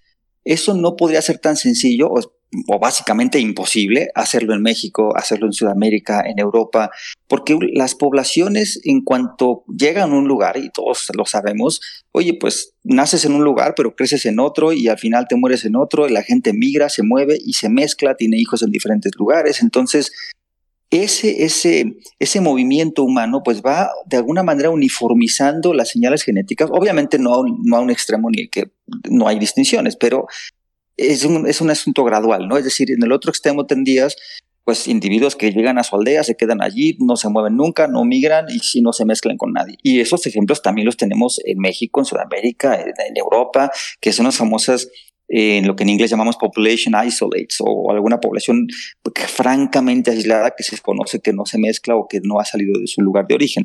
Pero en general eso no ocurre en lo que llamamos grandes superficies continentales, ¿no? Porque precisamente este movimiento libre. Y entonces en un sistema insular te facilita el conocer estas diferencias o, o, identificar estas diferencias precisamente por la falta de contacto tan uniforme o tan, o tan, eh, tan continuo entre las poblaciones. Y, entonces, por un lado, es el, el, hecho de que el sitio que estamos eh, analizando nos ayuda a tener esa eh, facilidad de distinción. Y por otro lado, la finura, como dices tú, con precisión quirúrgica que nos da el poder comparar este, la, las, las fechas, es porque perdón, no comparar fechas, estimar fechas, es porque la comparación de secuencias genéticas, cuando tú intentas que el foco de tu microscopio sea precisamente un tiempo tan reciente como los últimos siglos, no estamos hablando de estimaciones de miles de años hacia atrás, eh, tú puedes enfocar el microscopio completamente en, otro objetivo diferente. No recordemos que el microscopio tiene diferentes objetivos, tú le vas dando vueltas según si lo que quieres es acercarte si 500 veces o 100 veces o 50 y entonces ya sabes qué objetivo utilizar. Y si utilizas el incorrecto para una profundidad de una resolución que no es la que buscas, pues aunque uses uno muy poderoso, si tú buscabas una cosa de menos aumento, pues se va a borroso, ¿no? Digo, por una analogía, ¿no? Entonces, en, genética podemos calibrar de, una manera similar las cosas porque, por ejemplo, estamos en este caso en concreto analizando secuencias eh, que sean idénticas por completo entre dos individuos. Es decir, cuando tú quieres ver eh, inferencias ah, más antiguas y simplemente quieres ver perfiles generales de quién se parece a quién, pues tomas una serie de posiciones genéticas que son del orden de cientos de miles o millones y te da una resolución muy, muy buena. Eh, pero la temporalidad de eso son casi siempre posiciones genéticas que comparte todos los continentes. Un africano va a tener la misma posición que varía y, la de europeo también y el americano también. Y la diferencia entre ellos va a ser simplemente la frecuencia de esa misma eh, variante en esa posición. Y ves posición por posición. En esta otra técnica se basa en una técnica que se conoce como segmentos idénticos por descendencia o, o IBD, de Identical by Descent, porque lo que quieres ver es segmentos enteros ininterrumpidos que sean idénticos entre dos individuos. El ejemplo extremo te lo pongo, dos gemelos. Bueno, dos gemelos van a tener el 100% de su ADN idéntico, ¿no? Pero dos hermanos, pues va a ser nada más la mitad idéntico. Y luego los primos, pues a lo mejor un 12.5% idéntico y así, ¿no? Sucesivamente. Entonces, esos segmentos idénticos que no están de manera continua, si imagínate un hermano, no es que tengas la mitad izquierda, la comparto y la mitad derecha, no, obviamente está eh, pues fragmentado por todo el genoma, es decir, son eh, moléculas que están en la célula y se combinan entre ellas, que eso es lo que ocurre cuando tiene descendencia las personas, ¿no? La recombinación. Y gracias a esa recombinación, como se fragmenta el ADN, tú puedes detectar después cuáles segmentos acabaron siendo idénticos, a pesar de haberlos puesto por la licuadora del tiempo y que se fragmentaron todos estos después de muchos años, tú puedes ver cuáles acaban siendo idénticos entre las personas y dices, a ver, si hay una proporción muy alta de que se parecen, es que algo tienen en común, no es que sean completamente distantes, ¿no? Porque aleatoriamente no podría ser que yo tengo un segmento que comparto con otra persona que no sabe ni que era mi, mi, mi familiar distante, ¿no? Hacemos un abordaje así, pero masivo, es decir, combinando los cientos de individuos que, que tenemos en este estudio, que digo, aquí puede haber cualquier interpretación, pueden ser pocos hasta cierto punto para más o menos reproducir toda la historia de la región, pero en genética de población es un tamaño de muestra de unos 25 individuos por población, en un total de tal vez mil individuos por estudio. Ya es un estudio bastante importante que te permite tener patrones generales como este, ¿no? Entonces, por un lado, yo diría que sí es un número bastante importante de individuos, que en este caso tenemos eh, poco más de 800 genomas analizados. Y por ponerles un ejemplo, ¿no? Los estudios que recientemente han salido eh, con bombo y platillo, reconstruyendo toda la historia de Europa, o yo qué sé, recordemos hasta hace poco eh, un solo genoma que eh, no es de ADN moderno, me refiero a genomas antiguos, que son los que últimamente han estado en moda, cambiando la historia de, de, oye, pues vamos a reconstruir la historia porque ya tenemos acceso aquel individuo que vivió hace 5.000 años en el Tirol, en la, entre la frontera italiana y austriaca, vamos a ver qué nos dice de la historia. Pues efectivamente, puedes reconstruir toda la historia de Europa porque el perfil genético de este individuo que le bautizaban el famoso Iceman, el hombre de hielo que encontraron en un glaciar que se estaba descongelando precisamente en los noventas, pues sucede que no era un, no era un alpinista de los noventas, era un, un neolítico de 5.000 años atrás. Y entonces, analizando el ADN de ese individuo, nos dimos cuenta, que por cierto también participamos en ese estudio, pues que el perfil de Europa había cambiado en los últimos 5.000 años por completo, ¿no? Entonces, un individuo te puede eh, dar ideas de cómo cambia la historia de toda una región y doy el ejemplo extremo del caso del ADN antiguo, claro, porque es un perfil muy divergente, pero solo por dar un ejemplo que en realidad no es tampoco el tener eh, cientos de individuos para reconstruir toda la historia, ¿no? Entonces, en ese sentido, multiplicas los 800 genomas que tenemos por las posibles comparaciones de, de, todos los individuos, todos contra todos, ver quién comparte ADN, y acabas teniendo una red de comparaciones, ¿no? Y entonces en esa red empiezas a encontrar pares. Y lo que nos permite tener una fecha de cuándo se separan esos pares de secuencias, pues es precisamente la caída proporcional de las distancias de esos segmentos. Porque un segmento grandote te va a decir que pues no hace poquito que se separaron, ¿no? Un segmento pequeño te va a decir que pues por lo tanto se han recombinado más veces esos cromosomas y por lo tanto son más más viejos en el tiempo, por decirlo así. Entonces hacemos una, una, una, una eh, caída exponencial de esta proporción de tamaños y podemos inferir con una precisión muy alta cuándo exactamente, porque podemos calcular el número de generaciones atrás necesarias en el que esos fragmentos de ese tamaño tuvieron que haberse separado para poder explicar su, su, distribución actual. No sé si me explico un poco en qué se basa el método, ¿no? Y entonces multiplicando el número de generaciones en los que tengo yo la divergencia de cada pareja, puedo eh, estimar el año exacto, porque se, ya también se ha estimado que pues eh, hay una separación aproximada entre 30 em, años más o menos, hay, hay estudios que, que, difieren exactamente el cálculo, pero aproximadamente 30 años es el tiempo generacional en los humanos. Entonces, si un resultado me da, por ejemplo, 24 generaciones atrás, pues multiplicado por el tiempo generacional me da pues unos 800 años atrás, por ejemplo, ¿no? Y así fue como pudimos poner fechas más precisas del tiempo de separación entre cada isla. Y vuelvo a decirlo, por, gracias al sistema insular, que una vez que se separan permanecen relativamente aisladas y pues como que cada quien mantiene su señal genética originaria, ¿no? Y, gracias a eso pudimos hacer este mapa, que básicamente la figura principal del artículo, donde verán que hay un montón de flechitas y están las islas más o menos representadas esquemáticamente. Y pues en resumen, confirmamos obviamente este movimiento que viene eh, de Tonga y de Samoa, que es como la zona más proximal antes de entrar a Polinesia remota, en donde se sabe que los humanos estaban allí más o menos ya para el siglo, eh, IX, ¿no? que es como el año 830.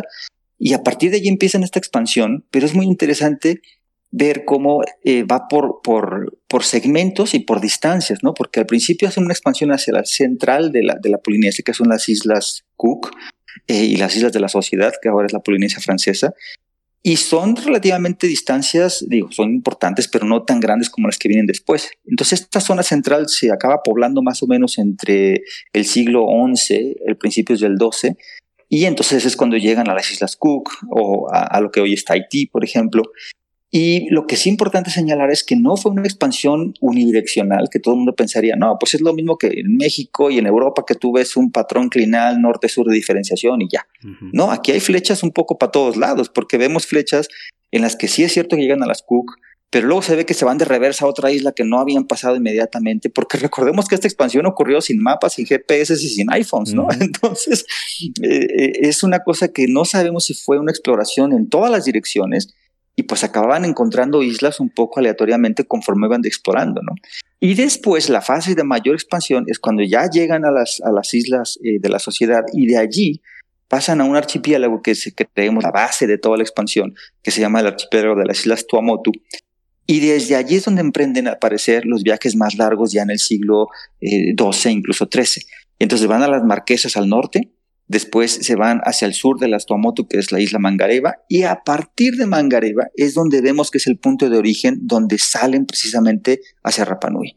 Y allí es donde queda respondida nuestra pregunta, ¿de dónde vienen los originarios pobladores de Rapanui?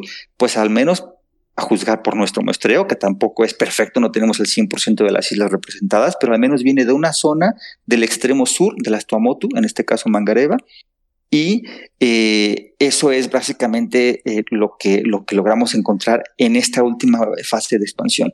Y ahorita les cuento otra parte más fascinante aún que logramos entender a partir de, de, esta conexión final de las Tuamotu que tiene que ver con el artículo anterior. Pero si, si gustas, Sof, me detengo ahí para ver si esto respondió tu pregunta hasta ahí. Sí, no, y de hecho, eh, otra de las dudas que a mí me surgió del paper, pero eh, es, es esta, este mapa, esta figura 2 de la que mencionas del paper, donde ustedes trazan con flechas y le ponen fechas a, las colonizaciones, a los arribos, que incluso yo llevo usando la palabra colonizar, pero bueno, no sé qué tan correcta sea, pero en fin, el chiste es que me llama la atención y algo que le comentaba yo a Vic antes de, en lo que discutíamos el artículo entre nosotros, era que eh, me parece que igual con esta explosión, entiendo que la diversidad se da mucho gracias a la cuestión insular que mencionas, pero también me llama mucho la atención que en un periodo tan corto de tiempo la diversidad genómica sea tan grande. Y a mí me llama la atención que en su mapa se cuenta una historia un tanto lineal temporalmente. Y, y otra duda que me surgió es si no se podría hablar de múltiples llegadas a las distintas islas desde distintas zonas eh, y que eso pudiera explicar un poco la diversidad. Sí, respondiendo a esta pregunta, Sof, en realidad, eh, a ver, aquí habría que aclarar tal vez que mm, paradójicamente, aunque estamos viendo un patrón de mucha riqueza cultural y de efectivamente eh, patrones genéticos que se pueden distinguir entre una isla y otra, no necesariamente estamos hablando de gran diversidad. Creo que es un poco lo contrario. Gracias a que esas, esas poblaciones tienen gran similitud entre ellas, aquellas diferencias que quedan después de confirmar que son muy semejantes entre sí, facilita de hecho la conclusión de que comparten un origen común. Entonces no es compatible o no encontramos evidencia de que fuesen varias oleadas migratorias y que eso crea la diversidad. En realidad, las distinciones entre islas son, eh, en primer lugar, gracias a que son muy similares, y entonces la fracción pequeña remanente de diferencias nos ayuda a distinguir, bueno, cuál se separó de cuál. Pero eso no quiere decir que en lo relativo haya una gran diversidad gran diversidad en África, allí sí. Entonces, en África es donde tenemos la mayor diversidad de los humanos y todos los que no seamos africanos somos mucho más aburridos que los africanos porque precisamente provenimos de un subconjunto de africanos que son los exploradores que se aventaron a la, al, desconocido saliendo de África hace miles de años y de allí sucesivamente cada población que va siendo un subconjunto de la anterior va reduciendo gradualmente su, su, diversidad. Por ejemplo, en México y en América también tenemos una, una diversidad reducida, que seguramente lo escucharon de Humberto en la otra parte del programa, en la que efectivamente hay una reducción de la diversidad, sobre todo en poblaciones muy aisladas, ¿no? Por ejemplo, eh, pues en las zonas de la selva, en los desiertos, etcétera. Entonces, acá en la Polinesia pasa una cosa similar, en la que ya hablaba yo de la expansión austronésica. Imagínense, solo sale unos cuantos navegantes que estaban perfeccionando su técnica de navegación, llegan entonces a las Islas Filipinas y de ahí al, al, sureste, es decir, cada vez hay un cuello de botella que se va haciendo más extremo y entonces la diversidad en este artículo también demostramos que se va perdiendo. Y gracias a esa pérdida de diversidad podemos detectar la direccionalidad de las flechas de cuál isla dio lugar a cuál. Y entonces, conjuntado con la otra técnica, que era la comparación de secuencias idénticas, podemos dar direccionalidad y fecha. Y entonces, pues tenemos un mapa eh, con flechas, ¿no? Que al final de cuentas reconstruye la historia de esta zona, que básicamente es como poner en papel eh, científico la película de Moana, ¿no? Que tan fascinante y que tanto le gustó a mi hija. Recuerdo que lo vimos juntos con toda la emoción de ver que estábamos analizando los datos genéticos de esas poblaciones y hasta ahora está aquí el artículo, ¿no? oh, qué fantástico. Sí, es una reconstrucción muy, muy, muy interesante, Andrés. Em, te iba a proponer, si quieres, de una vez platícanos esa segunda parte de resultados que nos querías contar para luego pasar a, a nuestra última pregunta de cierre. Perfecto. En realidad, bueno, ya que teníamos este mapa dibujado de cómo fue el poblamiento de, la Polinesia remota, eh, creo que lo que más nos sorprendió fueron dos cosas. Por un lado, eh, esta expansión de largas distancias de las islas más remotas, como mencioné, al norte de las Marquesas, eh, el propio Rapanui hacia el extremo oeste, en realidad todas tienen fechas mucho más recientes y estoy hablando de, por ejemplo, Marquesas en el 1140, a Mangareva 1130, después a Cerrapanuya en 1210, que son años ya de nuestra era, es decir, literalmente hace unos 900 años. Entonces es muy reciente. Si después nosotros conectamos el resultado de lo que publicamos el año pasado, en 2020, que como tú decías tiene conexión con este, vemos que efectivamente, y tú lo mencionabas, Víctor, en el resumen inicial, encontramos la mezcla genética entre eh, ADN indígena americano y polinesio aproximadamente hace unos 800 años. Y utilizamos técnicas similares para el fechamiento, ¿no? Sin entrar en detalles, sabemos que hay una mezcla que ocurrió entre indígenas y polinesios hace 800 años. Pues fíjate la fecha en la que estoy yo diciendo que precisamente llegaron a Marquesas, a Rapanui, que fue también hace 800 años. Más o menos estamos hablando del mismo rango de tiempo en el que esa mezcla tuvo que haber ocurrido, en el mismo momento en el que estaban emprendiendo estos viajes de larga distancia para colonizar estas islas eh, más distantes. Entonces es muy intrigante pensar que a lo mejor ese contacto se dio precisamente en algún punto intermedio de estos viajes y como decía yo al principio, no podemos saber si se dio en las Tuamotu, si fue justo este, en América, porque ya tenían incluso la capacidad de hacer viajes de larga distancia. Pudo haberse dado el contacto en América y regresar con esa señal genética ya mezclada. O se pudo haber dado en algún punto entre las Marquesas y las Tuamotu. Es decir, es muy, muy sugerente el pensar que la fecha coincide y también el hecho de que cuando recordarás el estudio previo, nosotros también documentamos que la señal genética no está en una sola isla polinesia, está compartida entre estas que estoy diciendo que tienen esa expansión de larga distancia. Comparten con Marquesas, comparte con Mangareva, comparte con Rapanui. Entonces, creemos que es posible que el punto de contacto pudo haber sido eh, algún lugar entre las Tuamotu y las otras islas distantes, porque de allí se originó la población que dio lugar a estas otras islas y probablemente los fundadores de estas islas ya llevaban esa señal genética y por lo tanto hoy en día la observamos en las cinco islas compartidas. Ahora, eso es un resultado fascinante que, une los dos estudios, que en realidad quiero decir que las técnicas son similares, pero se basaron en dos datos independientes. Es decir, por un lado fechamos esta, este patrón de, ramificaciones y de flechas con direccionalidad para el poblamiento, que eso, como dije, son los datos de la fracción polinesia del genoma, mientras que el otro fechamiento está basado en la fracción indígena del genoma. Entonces son dos datos independientes que llegan a la misma conclusión. Sí. Sí, me imagino esa satisfacción de haber visto que coinciden esos resultados.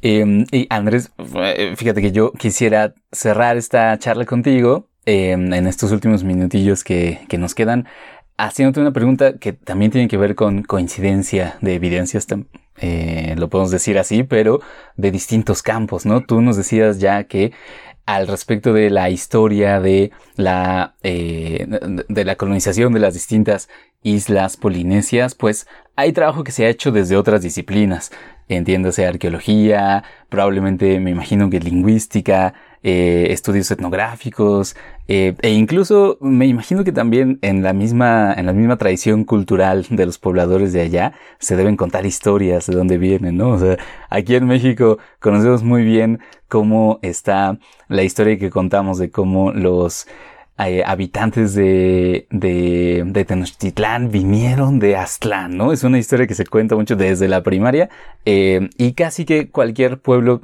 debe tener sus historias de origen. Entonces, mi pregunta es, ¿cómo se, cómo, se puede conciliar esos distintos tipos de evidencia para contar la historia desde distintas formas, la historia de un mismo pueblo?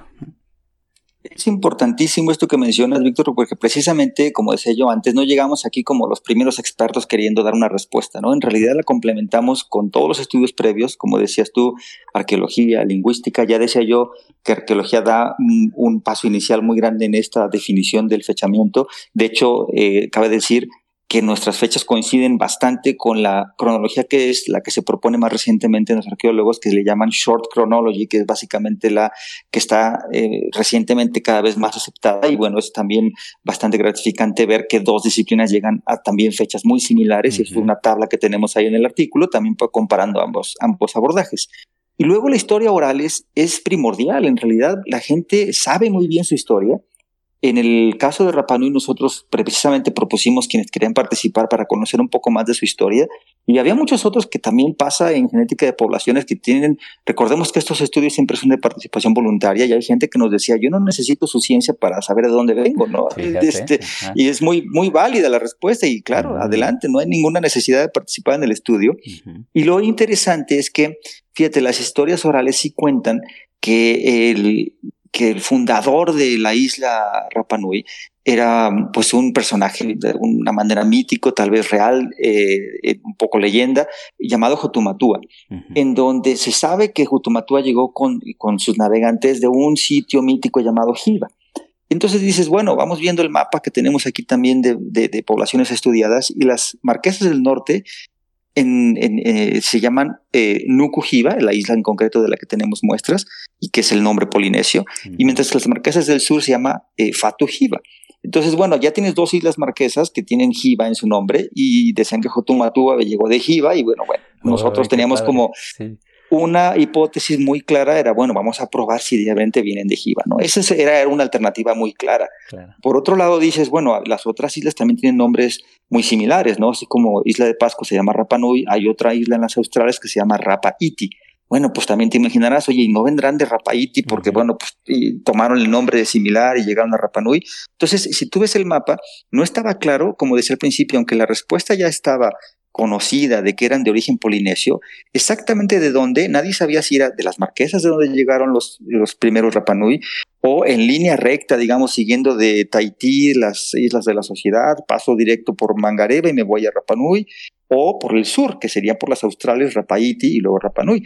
Entonces, el poder ponerle detalle a estos, a estos mapas y saber cuál isla dio de lugar a otra, si te fijas, es un, es un mapa en donde las flechas dan vuelta y encontramos esta, este desvío hacia el norte a las Marquesas, luego regresan a las Tuamotu y de Mangareva efectivamente dan lugar a los Rapanui.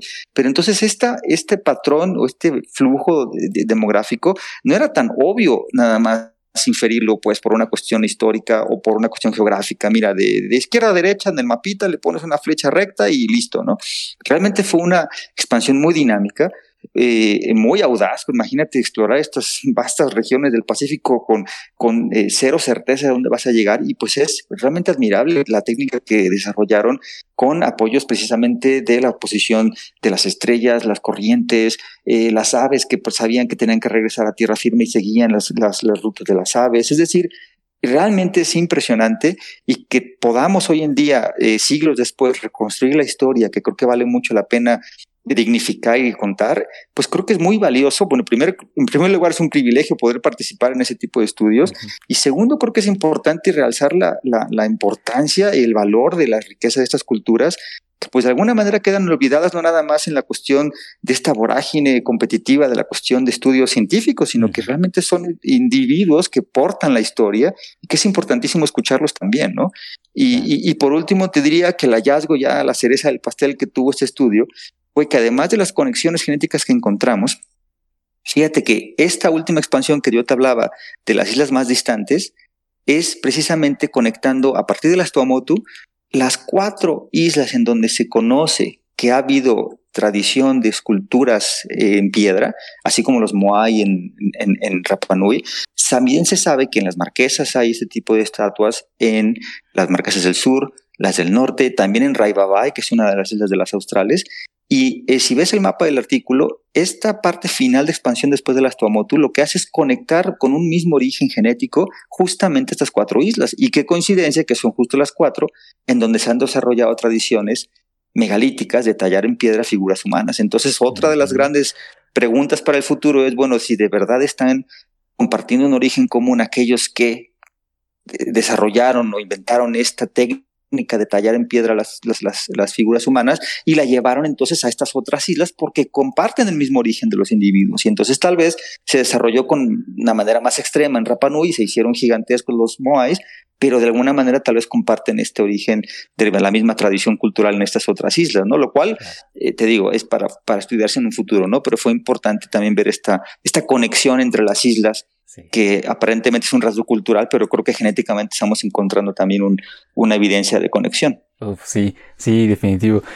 Eh, pues Andrés, eh, el doctor Andrés Moreno Estrada, Muchísimas gracias por haber venido a, contarnos este otro estudio que nos, eh, nos recuerda, nos comprueba lo fascinante que es hacer este tipo de acercamientos para la historia de las poblaciones humanas. Muchas gracias. Al contrario, un gusto estar con ustedes de nuevo y un saludo a, a todos los que nos escuchan también. Muchísimas gracias. Antes de dejarte ir, quisiéramos pedirte si nos puedes compartir para nuestra audiencia algún método de contacto para tal vez alguna persona que quiera saber un poco más de tu trabajo o este tal vez eh, contactarte para alguna colaboración, ¿dónde es que pueden encontrarte? ¿En algún perfil de red social o algún otro método? Claro que sí, estoy como arroba morestrada en Twitter y ahí me pueden seguir. También eh, nuestro laboratorio que está como Moreno Lab, también en Twitter. Y pues la página web del laboratorio que es morenolab.org en donde también podrán encontrar datos de contacto y eh, proyectos que tenemos actualmente en camino en el laboratorio, por si les interesa precisamente participar, eh, pues ahí estamos a, a, la orden. Muchísimas gracias. Fantástico, una vez más, muchas gracias al doctor Andrés Moreno Estrada y también agradecemos, por supuesto, a Adriana Garmendia y a Diana y a Carmina Barberena que nos ayudaron a este contacto. Muy bien. Muy bien amigos, pues estas fueron las entrevistas de este, que es nuestro primer episodio de esta temporada. Hoy sí, estamos muy emocionados de retomar otra vez las riendas y esperamos que ustedes también lo hayan disfrutado tanto como nosotros. Eh, no olviden dejarnos comentarios de qué les está pareciendo esta nueva propuesta. Nos encantará leerlos y escucharlos y, y que nos den retroalimentación y pues nada, trabajar juntos. ¿O no? Ajá, exacto.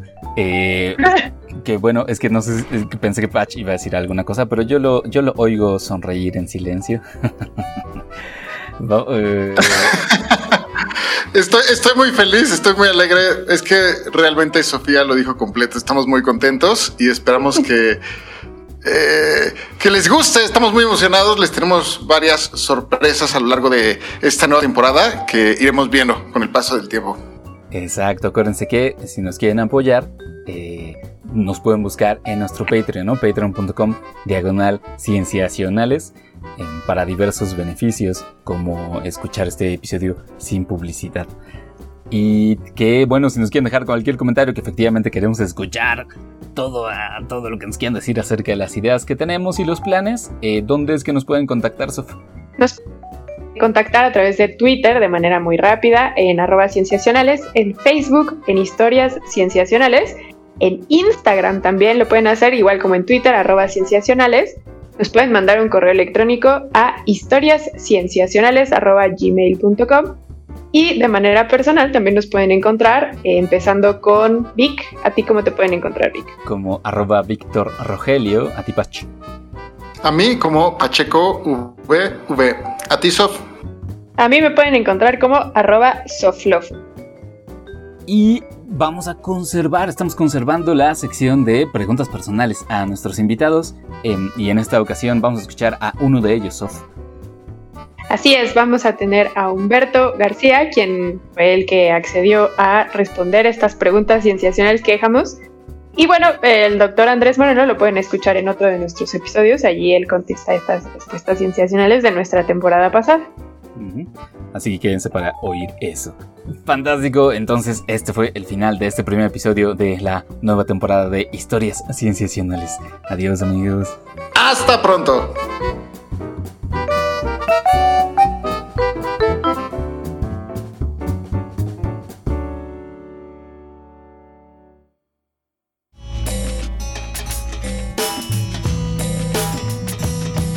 Estamos ya en esta sección que nos gusta porque podemos intimar un poco con nuestros invitados y para esta vez le agradecemos mucho al doctor Humberto García Ortiz que haya aceptado participar. Muchas gracias, Humberto. Hola, muchas gracias, Sofía. nuevamente, muchas gracias. Comencemos con la primera pregunta, que es, de tu trabajo de investigación, ¿cuál es el aspecto que más disfrutas? Pues sinceramente, la libertad creativa que tenemos para desarrollar eh, pues cualquier proyecto, a veces podría llamarle cualquier locura que se te pueda ocurrir y la viabilidad que pueda tener, por, por supuesto, ¿no? Pero principalmente es eso. Genial. Padrísimo. Y además que las preguntas de investigación que ustedes hacen, creo que todas son súper valiosas. De tu área de trabajo, ¿de, ¿de qué cosa estás seguro que es verdad, pero todavía no hay suficiente evidencia para confirmarlo? ¿De qué estoy seguro? Eh, de que eh, voy, a, hablar de otra cosa, de los puntajes de riesgo poligénico eh, y su utilidad para desarrollar políticas de salud pública, de prevención, de manejo, prevención y diagnóstico de enfermedades. Creo que incluso tratamiento, creo que probablemente no hay mucha evidencia todavía, pero estoy seguro que, que van a ser de muchísima utilidad. Cuando te refieres a estos puntajes, eh, a estos puntos, ¿es a estos eh, elementos que destacan por el riesgo de una persona para desarrollar alguna enfermedad o, cómo sería? Exactamente. Eh, hacemos, lo que se hace es ver cuántas variantes porta una persona de riesgo para desarrollar, por ejemplo, diabetes, con base en el riesgo que es estimado poblacionalmente que, que produce esta variante se hace un puntaje ponderado, es decir, se suma el número de, variantes de riesgo que porta una persona particularmente más el efecto que, tiene poblacionalmente esta variante sobre la enfermedad y se hace una estimación del riesgo y, y, con esto podemos decir si un individuo es susceptible a desarrollar cierta enfermedad o no. De ahora se están utilizando eh, malamente como una especie de gata, gataca de la vida real eh, para la selección de embriones, ¿no? Pero, pero creo que en medicina de, en medicina personalizada, eh, en medicina en, sí, en medicina personalizada van a tener muchísima utilidad en el futuro para tanto diagnóstico, prevención, tratamiento y para la generación, ¿por qué no?, de, de nuevas políticas de salud pública basadas en la genómica. Genial, ojalá sí, la, eh, la medicina de precisión llegue más pronto que tarde. Pasemos a, otra Pasemos a otra pregunta, también dentro de tu área de trabajo. ¿Cuál crees que será el próximo gran hallazgo? Eso es complicado decirlo. Eh, probablemente eh, hablando de poblaciones latinas, de poblaciones indígenas de América, creo que eh, el estudiar, bueno, el incluir más individuos, aumentar la representación de estas poblaciones nos va a traer eh, grandes hallazgos en el aspecto no solo poblacional, pero también podríamos hablar de adaptación, ¿no? De cómo estas poblaciones se adaptaron a, a los climas tan diversos que hay en toda América. Creo que ese sería el gran próximo hallazgo. Genial, padrísimo. Pasemos a la siguiente pregunta que es, si tú tuvieras acceso a una cantidad ilimitada de recursos, recursos en el amplio sentido de la palabra, ¿qué proyecto de investigación harías?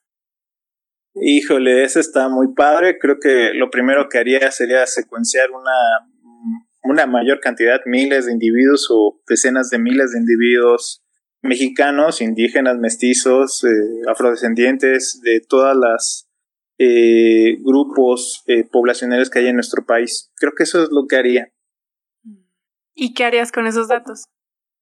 Con esos datos eh, tomaría tanto datos eh, clínicos como demográficos y abordar la investigación desde un punto de vista de, de genética de poblaciones y de, es, y, y, de salud también. O sea, ver cómo está la genética de las poblaciones se se relaciona con eh, la prevalencia de ciertas enfermedades y, ¿por qué no?, generar puntajes de riesgo poligénico, eh, etc., etc., ¿no? Este, todo este tipo de cuestiones que pudieran llevar al establecimiento de una medicina personalizada en nuestro país. Entiendo. Que, que, de por sí ustedes tienden a usar en tu grupo de investigación estas grandes bases de datos, ¿no?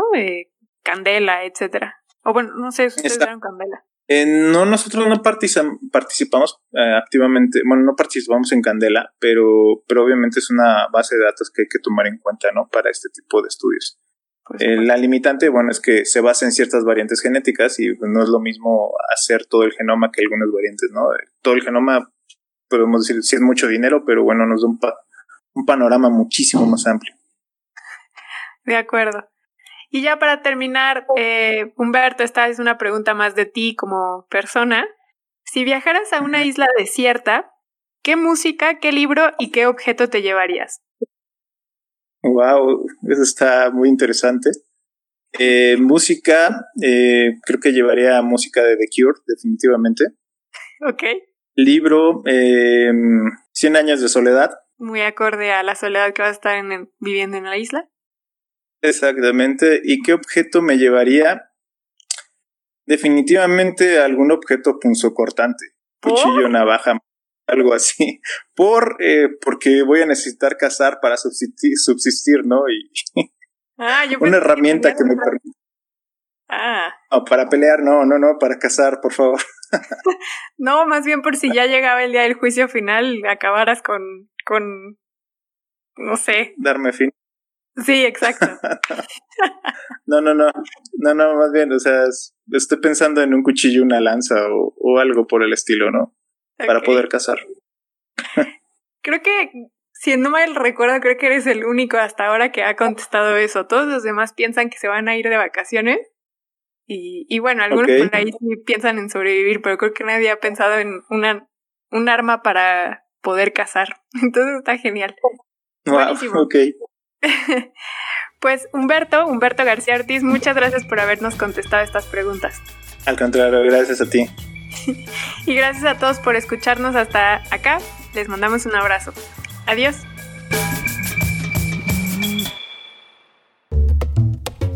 Esto fue Historias Cienciacionales. El podcast